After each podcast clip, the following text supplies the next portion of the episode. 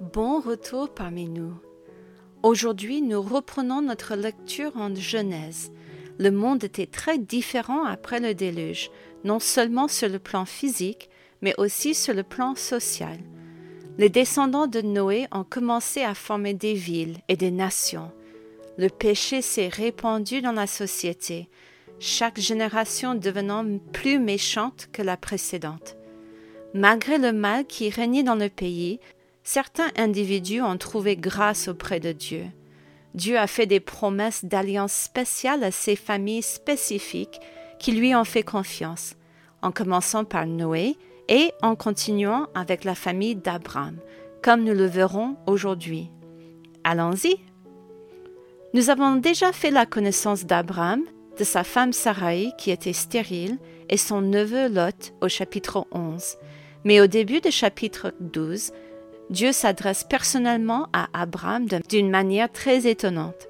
Va-t'en de ton pays, de ta patrie et de la maison de ton père, dans le pays que je te montrerai. Je ferai de toi une grande nation, et je te bénirai. L'alliance de Dieu avec Abraham a commencé par une épreuve de foi. Abraham doit tout laisser derrière lui et fait confiance à la direction de Dieu. Dieu promet à Abraham d'être avec lui pendant son voyage, que les enfants d'Abraham qui ne sont pas encore nés deviendront une grande nation et qu'Abraham lui-même sera grand. Aussi étonnantes que soient ces promesses, elles dépendent de la foi d'Abraham en Dieu. Fera-t-il confiance à la parole de Dieu et obéira-t-il à ses directives? Dieu désire nous guider de la même manière. La parole de Dieu nous promet que Dieu nous guidera lui-même. Nous avons la promesse que notre destination éternelle est sûre. Dieu veut que nous le suivions alors qu'il révèle son plan pour nous. Serons-nous prêts à le suivre par la foi? C'est ainsi qu'au verset 4, Abraham a pris la décision de faire confiance à Dieu. Abraham partit, comme l'Éternel le lui avait dit. Comme il a dû être difficile pour Abraham de laisser derrière lui tout ce qui lui était familier. Abraham avait confiance en la fidélité de Dieu à ses promesses. Lorsqu'Abraham est arrivé dans le pays, Dieu l'a rassuré sur sa promesse de donner un pays à Abraham et à sa famille. Abraham construit un hôtel, a adoré Dieu et a commencé sa nouvelle vie dans un nouvel endroit. Nous ne savons pas combien de temps s'est écoulé entre les versets 9 et 10, mais pendant son installation en Canaan, Dieu met la foi d'Abraham à l'épreuve d'une manière très concrète. Une famine sévit dans le pays où Dieu l'avait appelé.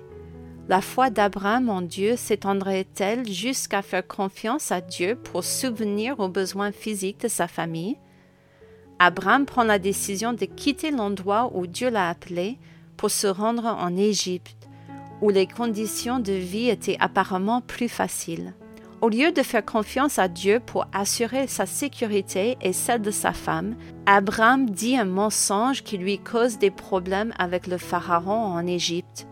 Je suis tellement reconnaissante à Dieu de nous permettre de voir la vie des personnages de la Bible d'un point de vue très humain. Abraham n'était pas un super-héros, c'était un homme qui apprenait ce qu'était la foi et la confiance en Dieu.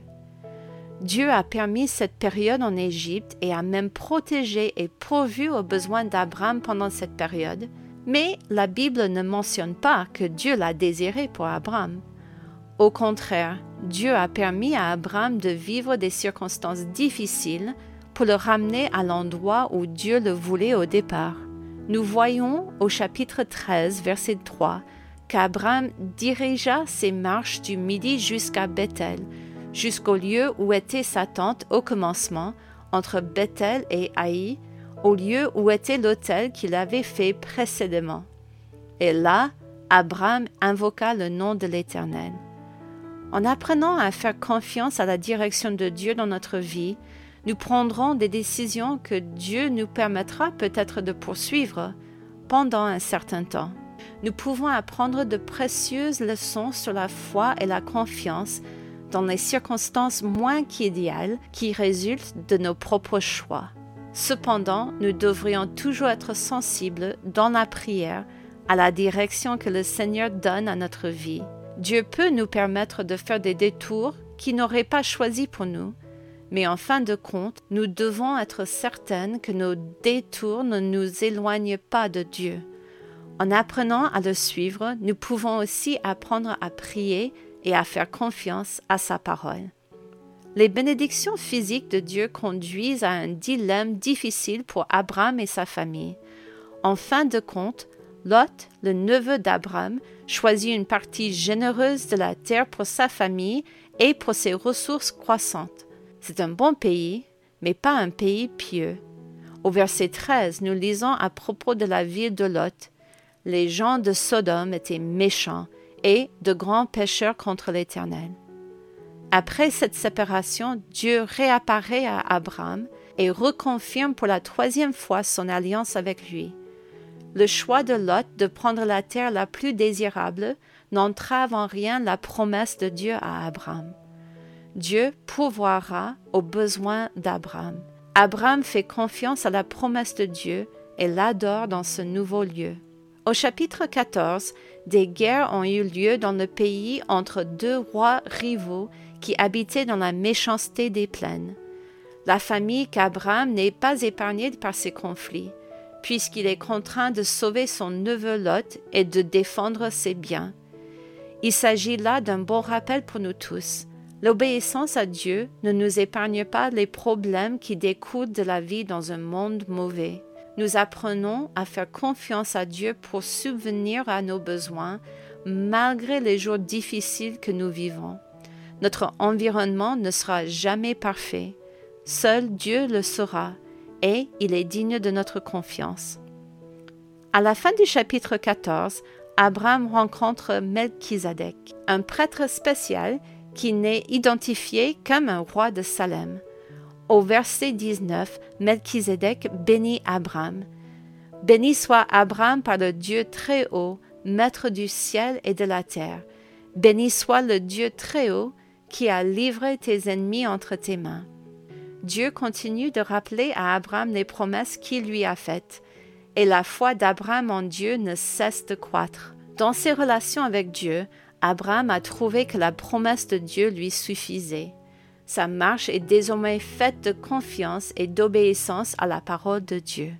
Nous constatons qu'il n'est pas facile pour Abraham de faire confiance à Dieu dans la foi, tout comme il n'est pas facile pour nous aussi de le faire.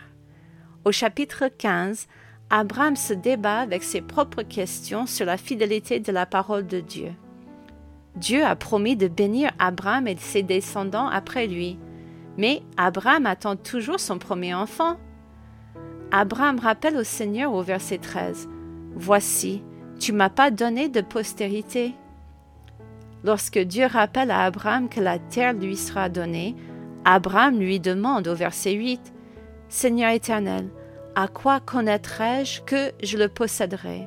Avant cette période, Abraham obéissait comme un serviteur obéit à son maître. Maintenant, nous voyons la relation d'Abraham avec Dieu changer à cause de sa foi. Abraham a vu que Dieu était digne de confiance, et Abraham fait confiance à Dieu, même pour lui soumettre ses questions les plus difficiles. Comme dans le cas de Job, Dieu ne répond pas directement aux questions d'Abraham. Dieu révèle dans une vision une prophétie qui s'accomplira des centaines d'années plus tard dans le livre de l'Exode. Dieu rappelle à Abraham qu'il tiendra ses promesses, même si elles nous semblent très lointaines. Abraham doit apprendre à faire confiance à Dieu, et c'est ce qu'il fait.